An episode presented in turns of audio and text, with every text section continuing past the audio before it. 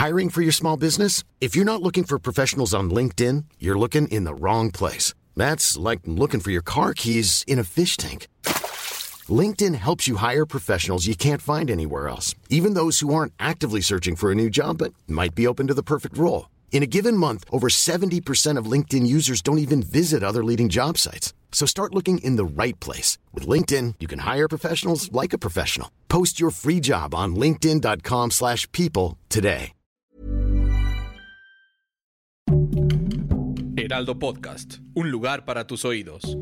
El Dedo en la Llaga es un proyecto original del Heraldo Podcast del Heraldo de México. Encuentra un nuevo capítulo cada semana y recuerda seguir este podcast para estar al día con todos nuestros episodios. En este capítulo platicamos con escultor y artista plástico Rivelino. José Rivelino Moreno Valle, conocido artísticamente como Rivelino. Nació usted en San José de Gracia, Jalisco, en los Altos de Jalisco. Escultor reconocido nacionalmente, pero más internacionalmente. Rebelino, ¿dónde descubrió usted el arte? Hola Adriana, qué gusto estar aquí contigo hoy.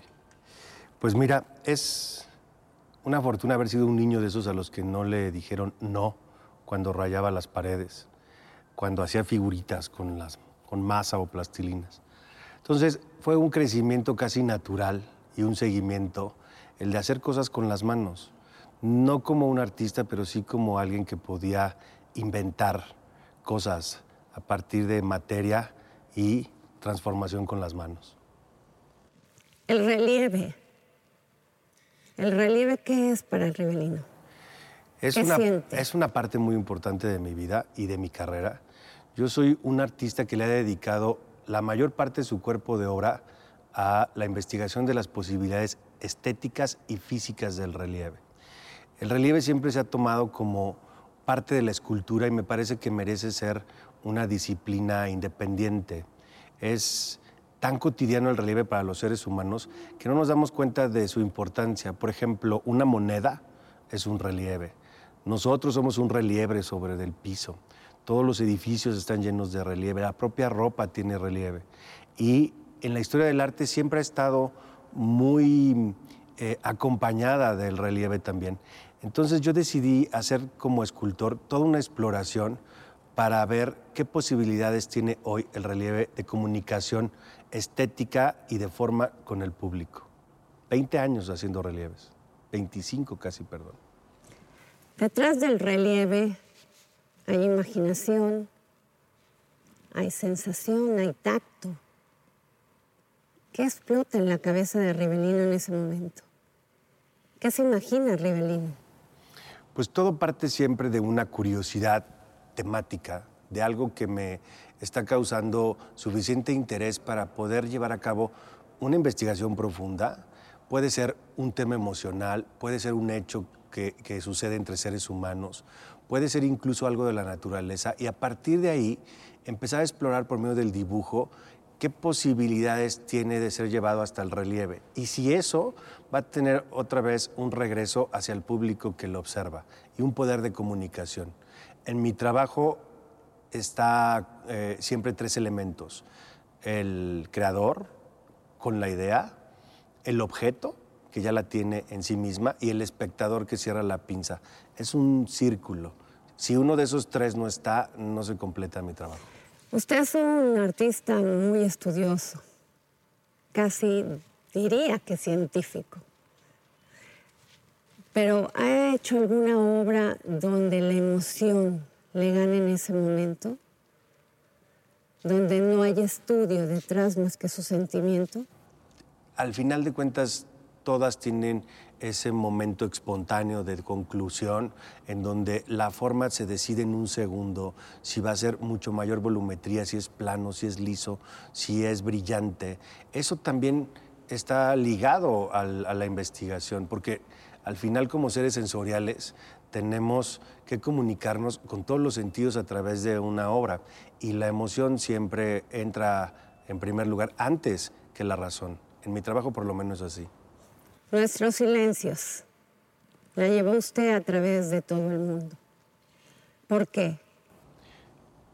Siempre tenemos graves problemas de comunicación los seres humanos, sobre todo cuando otros tratan de imponerse para que unos más no digan lo que piensan, o no digan cómo se sienten, o no digan lo que les está pasando. Y desde siempre me llamó la atención la falta de atención sobre ciertos grupos humanos. Así como existe la falta de libertad de expresión, también existe la represión, autorrepresión, la autocensura.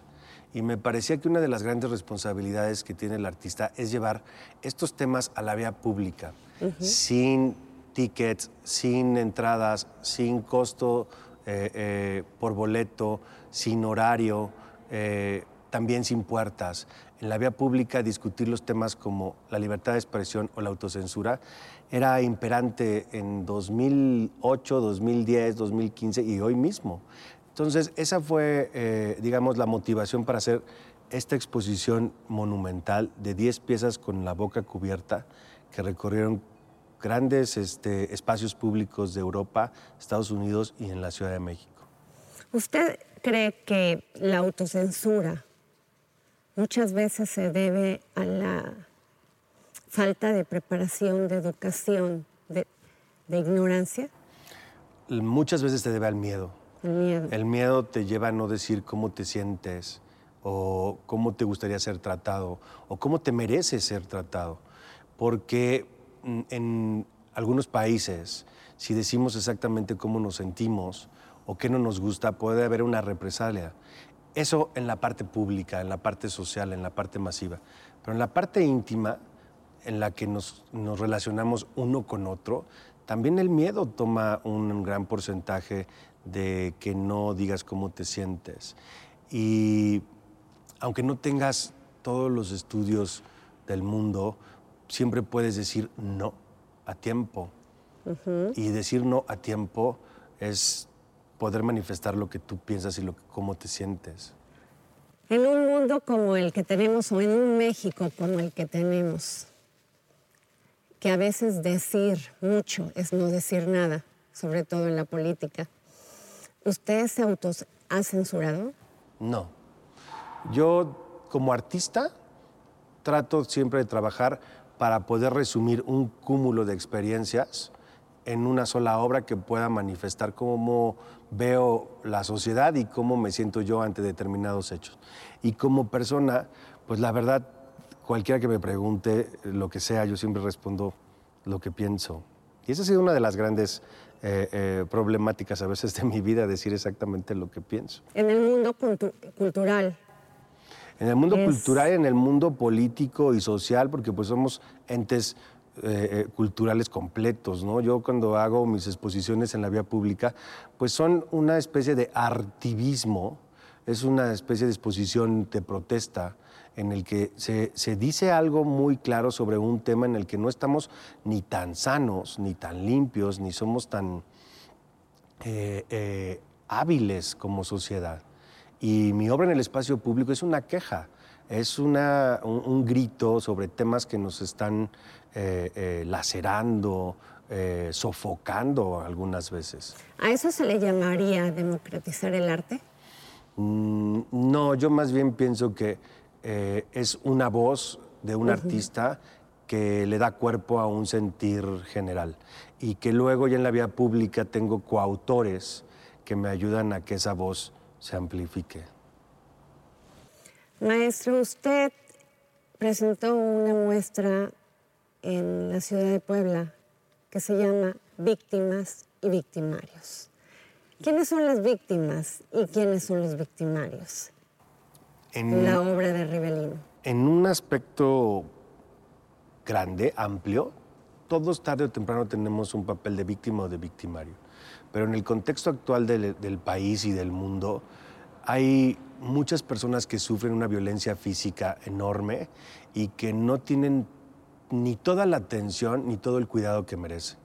Esta exposición que se llama Víctimas y Victimarios está compuesta de 100 vasijas de barro que fueron torneadas por distintos alfareros y cuando estaban aún frescas, estas, estas vasijas tienen entre 40 y 70 centímetros de altura, aún frescas las pusimos enfrente de una cámara de cine y fueron agredidas y violentadas con las mismas armas con las que se agrede, mata y violenta a la mayor cantidad de seres humanos en el mundo. Navajas, cuerdas, golpes. El puño humano sigue siendo una, el arma, una de las armas principales para agredir eh, el cuerpo humano de otro o el propio. Y todas estas marcas fueron registradas en las vasijas.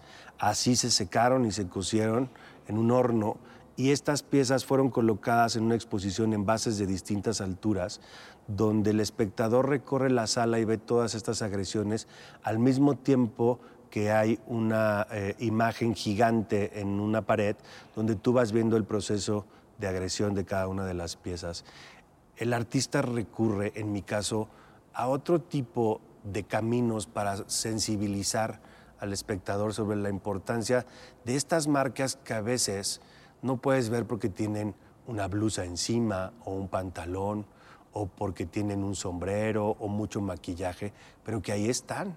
O porque simplemente estas marcas están escondidas durante semanas o meses hasta que desaparezcan y luego aparentemente ya no están de manera física, pero el registro mental de ese dolor y de esa agresión sigue ahí. En las vasijas es muy notorio. Y hubo una gran conexión con el público. ¿Cuál es el dolor más permanente? ¿El físico o el emocional, el espiritual? El, el emocional no se va nunca. La marca de una agresión física puede desaparecer, pero el recuerdo y la angustia y la frustración y el miedo que eso dejó, solo recordarlo es como repetirlo y si no están siendo atendidas estas víctimas de manera profesional, lo cual es difícil para un país como México, pues es repetir la historia una y otra vez, una y otra vez.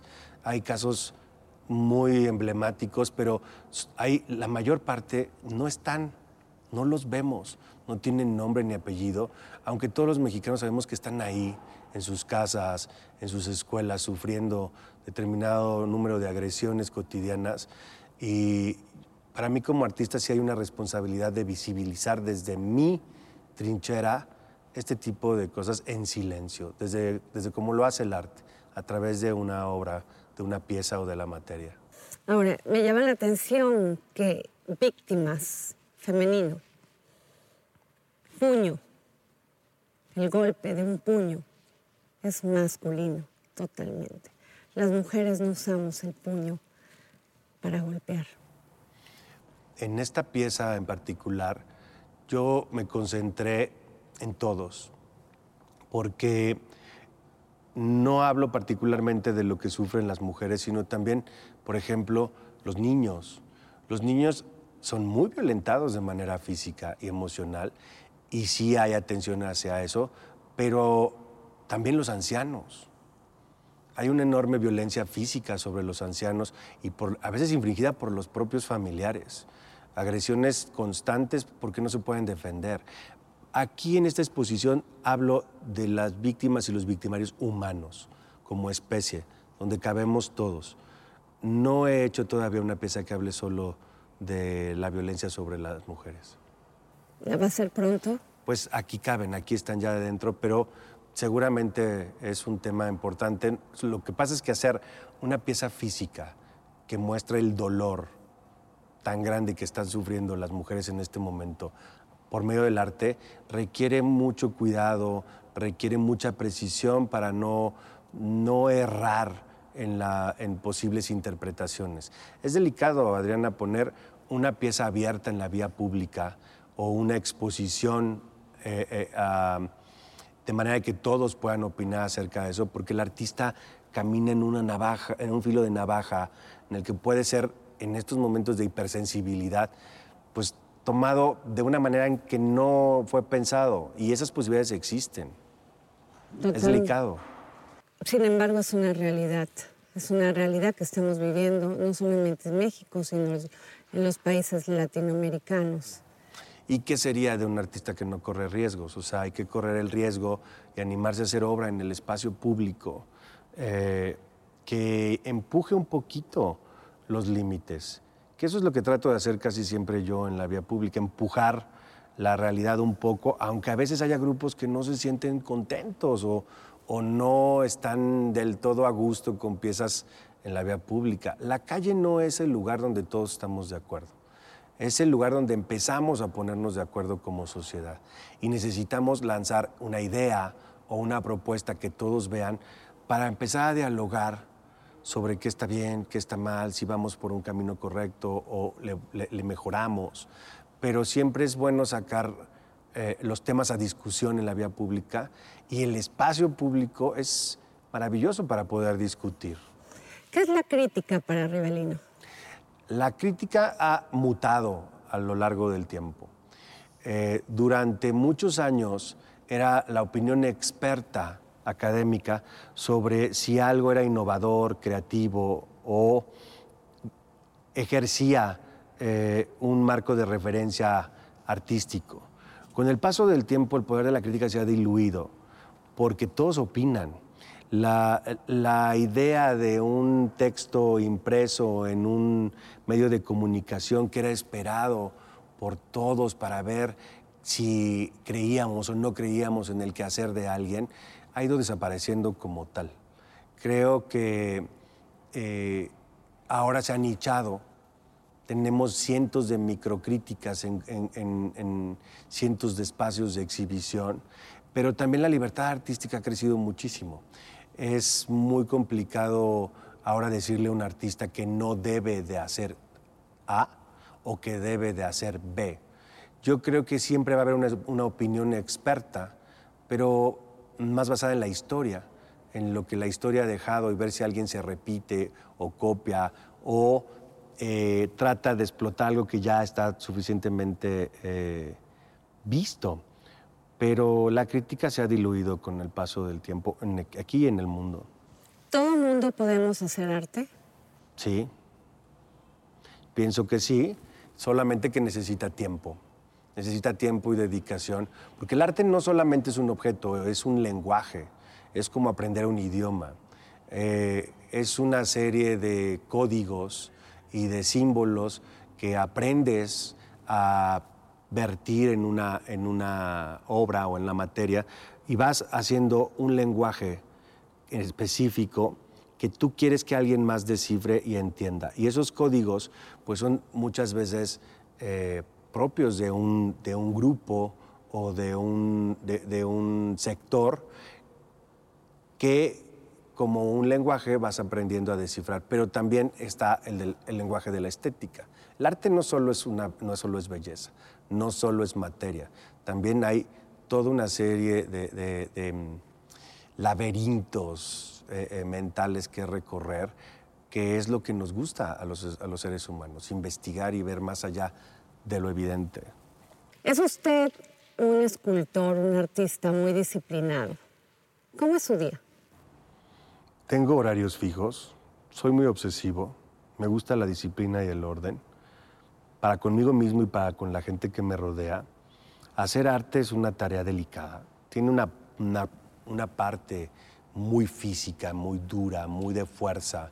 Hacer barro, amasarlo, mezclarlo, eh, golpearlo para que adquiera cierta forma. Pero tiene otra parte de pesar químicos, de precisión y una parte peligrosa de fuego, de chispas, de ácido, de humo, en el que hay que tener cierto orden para que no ocurra un accidente. Yo empiezo todos los días muy temprano, leo los periódicos, la parte cultural, eh, para ver qué está pasando y hacia dónde se mueve el mundo del arte, quién está proponiendo qué en distintas partes del mundo. Luego de allí voy al, al taller y en el taller empiezo a organizar o los proyectos que están realizándose en ese momento de manera física y luego hay una parte que todo el tiempo está de investigación para proyectos de largo plazo en la vía pública. Y eso puede durar de 9 de la mañana a 8, 10, 11 de la noche y luego el regreso para tratar de estabilizar todas esas emociones que como estas bolitas de nieve que se agitan y se mueven y que luego en la noche bajan otra vez hasta el suelo y se, y se estabiliza emocionalmente uno. Es una montaña rusa constante, Adriana. ¿Logra usted descansar? Me esfuerzo. Su cuerpo, su alma. Me esfuerzo por descansar. Mucho tiempo dije que no, no entendía el concepto de descanso. Durante muchos años en mi vida no sabía muy bien a qué se referían. Era incansable. Pero ahora cada día lo entiendo más. Hay que descansar para poder dar lo mejor que puedes, el mayor tiempo que puedes como persona y como artista. Hemos visto pintores que han tenido una gran, gran, gran relevancia, han sido pintores muy galardonados.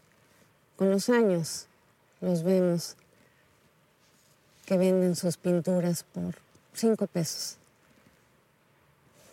¿A qué se debe? Y yo también le quiero preguntar, ¿qué es el coleccionismo en México? La fortuna o desventura de un artista a nivel económico depende de muchas variables. Los artistas no somos los mismos cuando teníamos 15, cuando tenemos 25, 50, 60 o 70. Como ningún ser humano es igual emocionalmente. A veces tienes el ánimo para poder producir un cierto número de obras y a veces no. A veces eres enormemente creativo y fructífero y a veces no.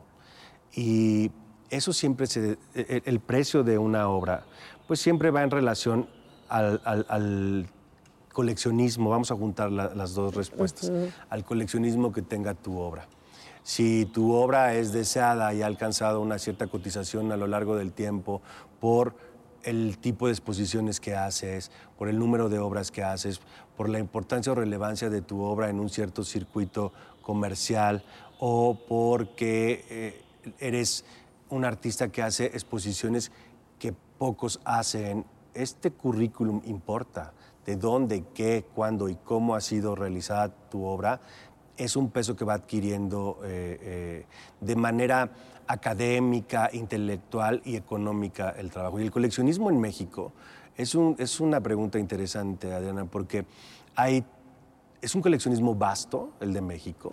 Hay coleccionistas que empiezan por amar a un artista y ese amor es para siempre, como las películas lo van siguiendo, le van dando cuidado y atención y siguen en ese coleccionismo con él como si fuera una pareja. El artista y el coleccionista son una pareja que a veces se suelta y, hay otras que nunca se suelta.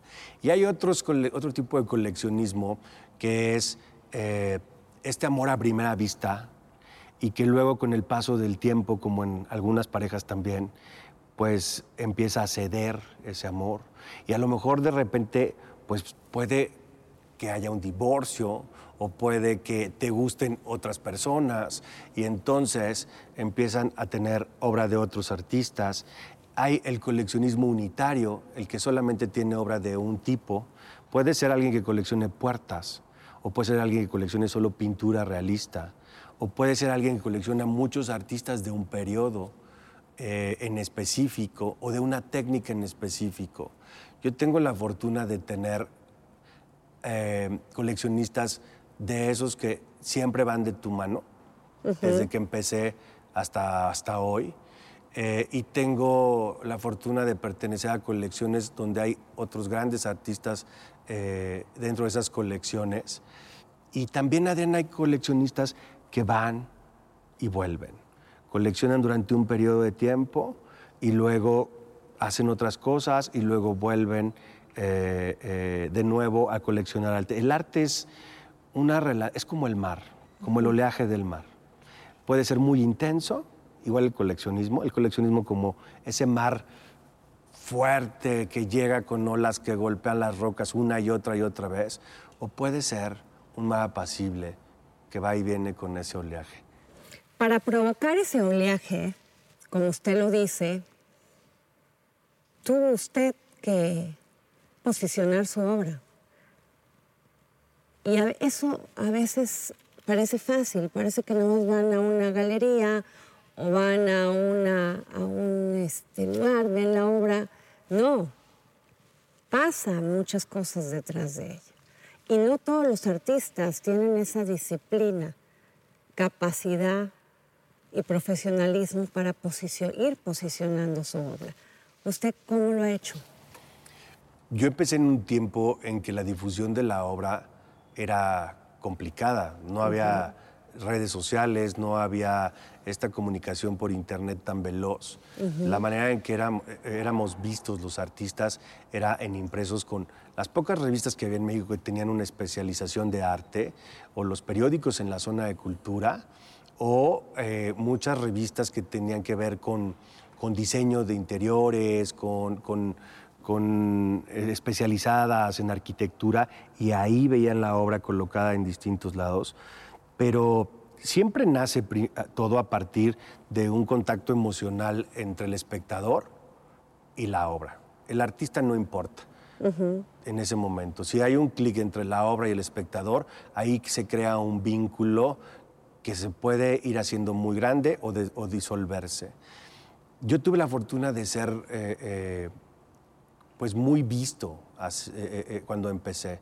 Fui un artista joven con con la fortuna de, ser publicado en todos lados, de ser visto rápidamente en, muchas partes y de llamar la atención, por ejemplo, de un intermediario increíble que tiene el mundo del arte, que son los arquitectos. Los arquitectos en México tienen... Hey, it's Ryan Reynolds and I'm here with Keith, co-star of my upcoming film, If, only in theaters May 17th. Do you want to tell people the big news? All right, I'll do it. Sign up now and you'll get unlimited for $15 a month in six months of Paramount Plus Essential Plan on us. Mintmobile.com slash switch. Upfront payment of $45 equivalent to $15 per month. Unlimited over 40 gigabytes per month. Face lower speeds. Videos at 480p. Active Mint customers by 531.24 get six months of Paramount Plus Essential Plan. Auto renews after six months. Offer ends May 31st, 2024. Separate Paramount Plus registration required. Terms and conditions apply if rated PG. Tienen un peso importante. Siempre ha habido, como en el caso de Barragán, que tenía a Matías o a Chucho Reyes, ha habido un vínculo entre arquitectos y artistas que eso permitía también una difusión potente. Es, un, son dos eslabones fuertes que a veces trabajan eh, vinculados y eso hace que tu trabajo adquiera pues, mayor o menor relevancia, ¿no? La difusión y el vínculo con, con los medios. Como gran artista, es usted un gran observador. Cuando entra a una casa por una invitación o algo, observa todo. ¿Lo llega a criticar como condición humana? Sí, o sea, yo soy como un escáner mezclado con un sonar, ¿no? Voy, no es nada más una casa, todo. Cuando estoy en la calle, en un mercado, en donde sea, yo es como pasar la mirada y ir recorriendo eh, cada objeto, cada volumen, eh, para ver qué llama mi atención, qué es distinto. Siempre estoy en una evaluación estética de la vida, de, de la materia, de las palabras. Yo vivo en un traje parecido al de un buzo, para estar sumergido todo el tiempo en un tema sensible, en un tema estético. Vivo de manera estética todo el tiempo. El silencio, maestro Rivelino, ¿qué es para usted? Porque puede estar con mucha gente y estar en silencio, o con muchas personas y no escucharlas, o puede estar con una, o que es usted mismo, y sentir ruido también. El silencio tiene muchas interpretaciones. A mí me gusta la del silencio como un espacio de belleza. Es un espacio para estar contigo mismo. No me explicaría gran parte de mi vida sin el tema del silencio. Es algo que he explorado mucho. En la música es necesario el silencio para poder distinguir entre una nota y otra. Pero también existe el silencio como, como respuesta. No hay una mejor respuesta a veces que el silencio, el no decir nada que no es lo mismo que vacío, es distinto. El silencio tiene un peso específico, pero también hay, el silencio puede ser una forma del dolor. El silencio tiene muchas aristas y muchas partes por donde ser enfocado. Eh, hay eh, silencios que lastiman. vivimos esperando que alguien dé respuesta a algo durante años, décadas, sexenios, por decirle un espacio de tiempo específico, y no llegan las respuestas nunca. Es un silencio doloroso. Y hay veces en donde tú a veces preferirías que alguien no siguiera, ¿no? que no hablara más y que tuviera un espacio de silencio. El silencio también puede ser eh, una, una cosa muy inteligente, saber cuándo no decir algo. También es importante, ¿no? Maestro, su obra, ¿usted cómo la clasificaría? ¿Femenina o masculina? He tenido vaivenes. Hubo eh, mucho tiempo en que en los finales de los 90 decían que era una obra muy enfocada a, lo femenino, que exploraba mucho lo femenino. Y luego, ahora, últimamente, los espectadores o el coleccionismo me dicen que es una obra muy masculina. Yo eso lo ligo a, a las emociones que pasa un artista. Hay veces que tú puedes ser enormemente frágil como artista, o hay veces que estás pasando momentos difíciles y duros para contigo mismo o el entorno, y eso tiene que reflejarse indudablemente en la obra. Pero yo sí hablo mucho de todo lo femenino en mi obra. Mi obra es, gran parte de ella está dedicado a, las formas y a la sensibilidad femenina. Los colores, maestro. Soy de pocos colores. mi color favorito en el mundo es el negro. Todo el mundo que está cerca de mí lo sabe. Eh, y no el negro como luto, aunque yo crecí en un lugar donde los lutos son muy largos, a veces hasta de un año para los muertos. Mucha gente me, pregunta si yo me he visto de negro porque llevo algún luto. No, el negro es un lugar donde yo me siento bien. es un lugar que me permite misterio, me permite profundidad, me permite estabilidad. El negro habla mucho de, una eh, cuestión emocional. Y en mi obra ocupa un espacio importante, lo mismo que el blanco, que los amarillos, el rojo. El rojo.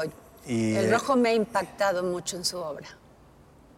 En mi, en, mi, y el dorado también, pero el rojo, el rojo en mi obra siempre tiene que ver con la sangre, tiene que ver con la sangre como vida o la sangre como muerte o la sangre como pasión, ¿no? El rojo tiene esas tres vías en mi trabajo, la vida, la pasión y la muerte.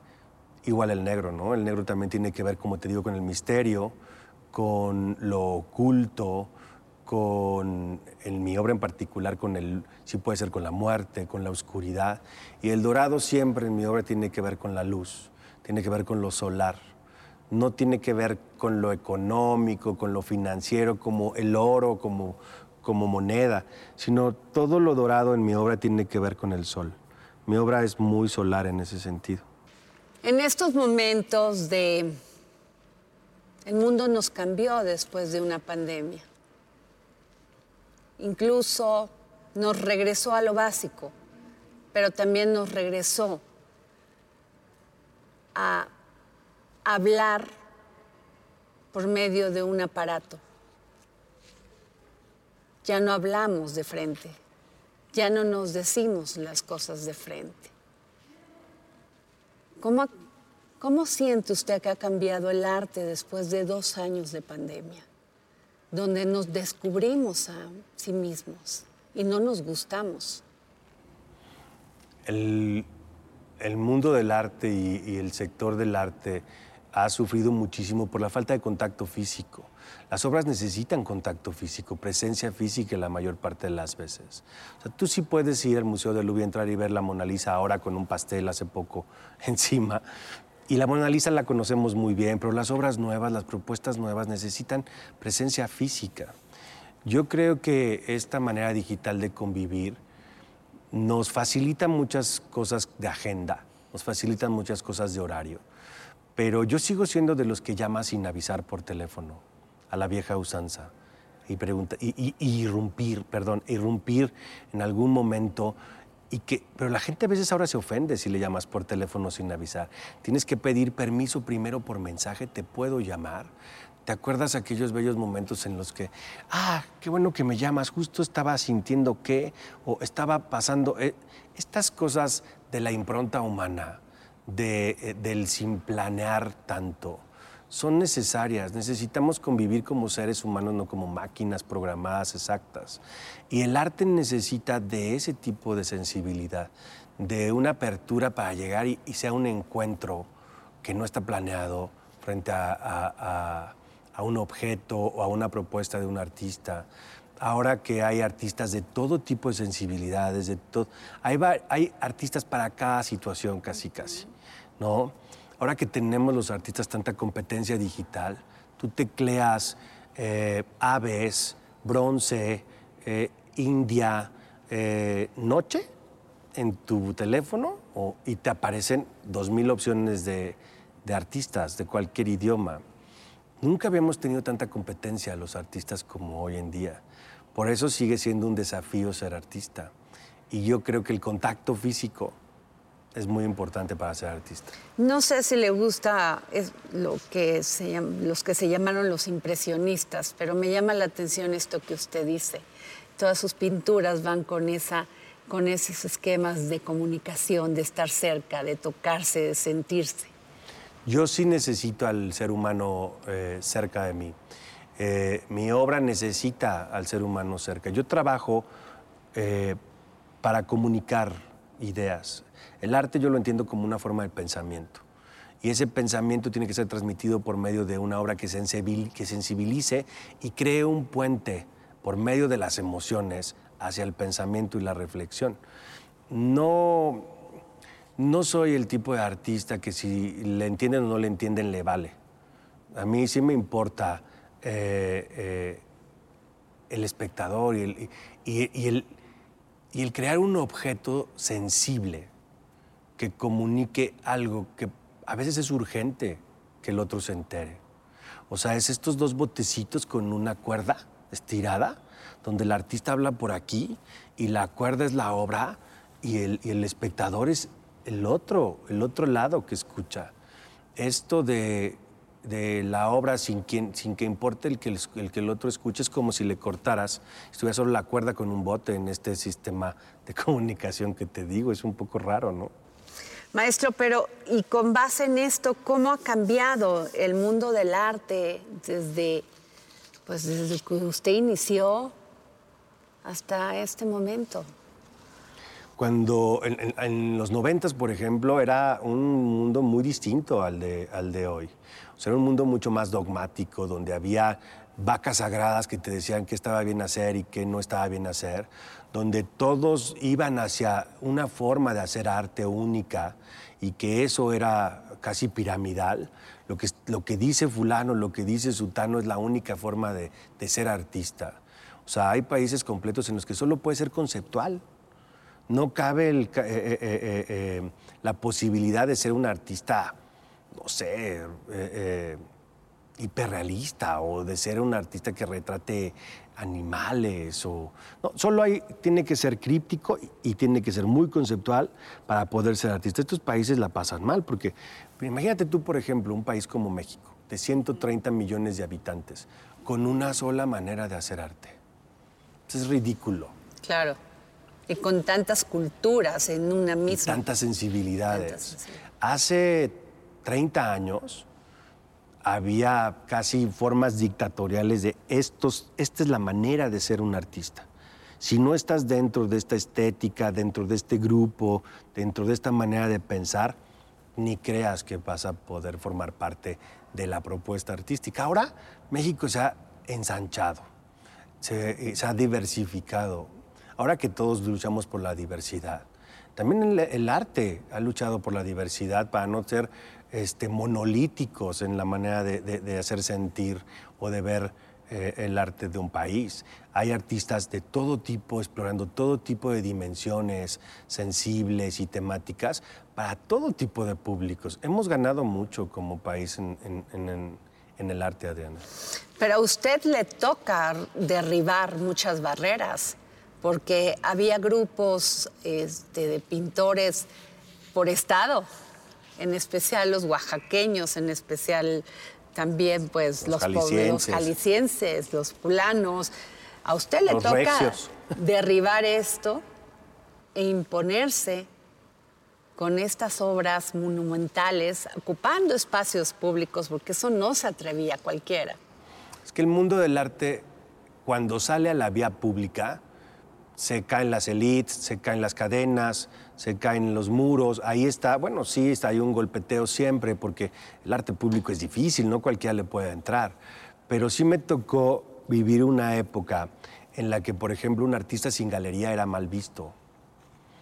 Que, los, que los coleccionistas fueran a visitar al, al- al estudio de un artista y que no tuviera una galería era algo pues sacrílego, tenías que pasar por la galería a fuerza. O un artista exitoso sin museos en el mercado o, en, el, en el conocimiento de su trabajo, que, que- no pasara por una reglamentación de primero A, luego B y luego C, era algo que no podía ocurrir. Ahora vivimos en un, mucho más libre, un mundo mucho más libre, donde el artista puede hacer lo que quiere hacer con lo que piensa y llevárselo a quien quiere sin que esto rompa ninguna sensibilidad frágil, ¿no? Maestro, este, y hablando de esto, eh, su obra Tú, Tengo... que ya hemos hablado anteriormente de ella, pero son dos dedos conectándose. Es, ¿Qué pensó Rivelino en ese momento? no, no puede haber un símbolo más emblemático, de los más emblemáticos que existen, que el, señalar. Un dedo señalando es, es algo que pocos humanos podemos evitar atender, pero dos dedos señalándose mutuamente, uno al otro, frente a frente, es algo pues prácticamente ineludible. ¿Qué se dicen estos dos? ¿Qué se señalan estos dos? Para que tú tengas una noción de si una seña es positiva o negativa, necesitas un rasgo facial, un ceño fruncido o una sonrisa para saber si es negativo o positivo. Pero si no existe un rostro, o dos rostros en este caso, y solamente están los dedos enfrentados, necesitas saber de qué se trata esa seña. Esta obra se titula Tú y habla de quién es el otro para mí, de qué tan iguales somos unos frente a otros. Ella frente a mí como hombre, o yo frente a otro hombre, o un niño frente a un anciano, o igualdad de grupos. Eh, eh, necesitamos llevar a discusión estos temas y esta pieza tiene un espacio vacío entre esos dos dedos que el espectador ocupa y decide qué pasa entre estos dos dedos. Es una pieza que se presentó en Trafalgar Square en Londres y que de ahí ha recorrido eh, diferentes espacios, pocos, cuatro. La pandemia no me dejaba exponerlos porque la gente los toca y los toca y los toca. Y estuvimos prácticamente dos años eh, con ellos en una bodega. Pero ahora vuelve a salir en Puebla y va a empezar un recorrido eh, por distintas ciudades en, en México. Me importa mucho hacer exposiciones en México. Ya muchos años le dediqué tiempo a hacer exposiciones fuera de México y creo que eh, los artistas debemos de atender nuestro país. El interior de la República necesita exposiciones valiosas también. Maestro, hay muchas ferias de arte, exposiciones de arte. ¿A todo se le puede llamar arte? Pues yo creo que radica, como te digo, en el espectador. Yo creo que no a todo se le puede llamar arte. Hay cosas... Necesita tiempo. El arte necesita tiempo para ser pensado, para ser creado, para ser construido, para ser observado, para poder pasar la prueba de la historia. El arte necesita tiempo, pero como te decía hace un rato, el arte es pensamiento. Y si hay cosas que no detonan un pensamiento mínimo, ¿no? O hay cosas que se están copiando. El mundo del arte es un, un mundo en el que se, se aprovecha el trabajo de otros autores para poder crear algo propio. Pero afortunadamente ahora podemos buscar de manera fácil y encontramos el origen rápidamente. ¿Cuánto le lleva hacer una obra? Por ejemplo, todos somos electricidad. Un año. O sea, todos somos electricidad hablando de que debemos de dejar los combustibles fósiles para pasar a, los que no dañen el medio ambiente y eso llevarlo a una exposición en un, en México le llamamos deshuesadero, un panteón de coches viejos que de repente fue intervenido por miles y miles de plantas que salían por todos lados donde la naturaleza recuperaba su terreno o colgar unos coches viejos encima de la entrada de la Fórmula E, esta carrera de coches con electricidad y no con gasolina, y que la gente viera que otra vez la naturaleza está tomando estos automóviles volando en el aire a 25 metros de altura. Todo es un proceso entre eh, curiosidad, investigación y acción, aunque siempre hay cosas espontáneas. ¿no? Ahora estoy interviniendo una eh, le llaman trompo, que son estas máquinas que llevan concreto este, fresco a las construcciones, donde en los altos de Jalisco hay una que se volteó y que quedó ahí eh, deshecha y yo ahora la voy a intervenir para, en medio de los agaves, ¿no? Para que acompañe los trayectos en la carretera eh, en Jalisco. Son cosas espontáneas. Si usted tuviera que decidir qué época de su vida fue la que más le motivó a los cambios o ha sido la que más le motivó a los cambios. Y yo le pusiera dos edades, la de los 20 años y la que está usted viviendo en este momento. Y una más, hace seis meses también, ¿quién era el rebelino?